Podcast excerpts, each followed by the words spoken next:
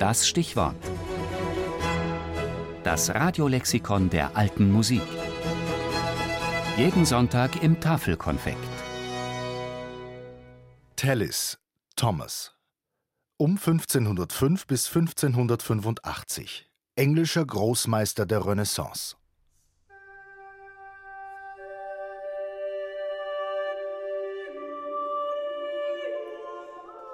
Spemin alium. Der erste Chor beginnt, der zweite setzt ein, dann der dritte. Wenn die Legende stimmt, wurde diese Motette von Thomas Tallis im Non-Such Palace gesungen, einem von Heinrich Achten entworfenen Palast. Dort gab es einen Saal, achteckig mit acht Balkonen, auf denen die Sänger standen. Die Musik erklang rundherum, erst vorne, dann rechts, dann hinten, dann links, zunächst nur ein paar Chöre gemeinsam, bis schließlich nach knapp drei Minuten alle acht Chöre gemeinsam sangen. Der perfekte Ort für dieses gewaltige Werk, eine Motette für 40 Stimmen, aufgeteilt in acht Chöre zu je fünf Sängern.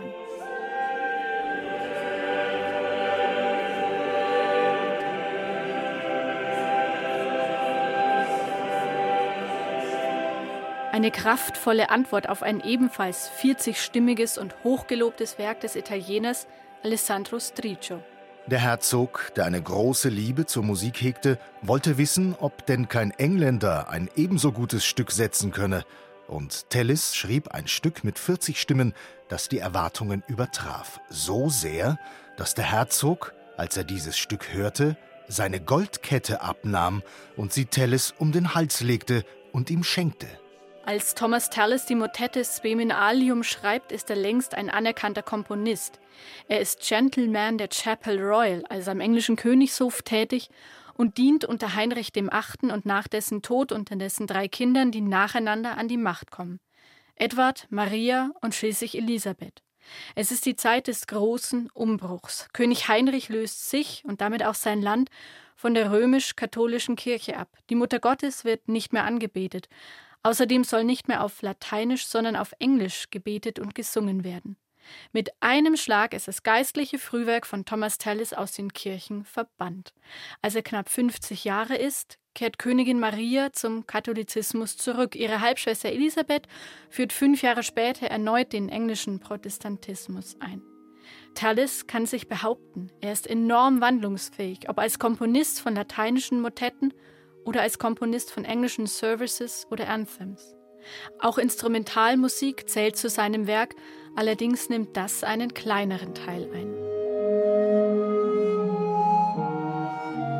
Königin Elisabeth I. gewährt Tallis eine große Sonderstellung.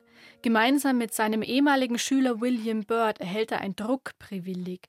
Die beiden sind nun die einzigen, die Musik drucken dürfen. Wer gegen dieses Privileg verstößt, muss ein Bußgeld entrichten und die Rechte der illegal veröffentlichten Werke an Tallis und Bird abtreten.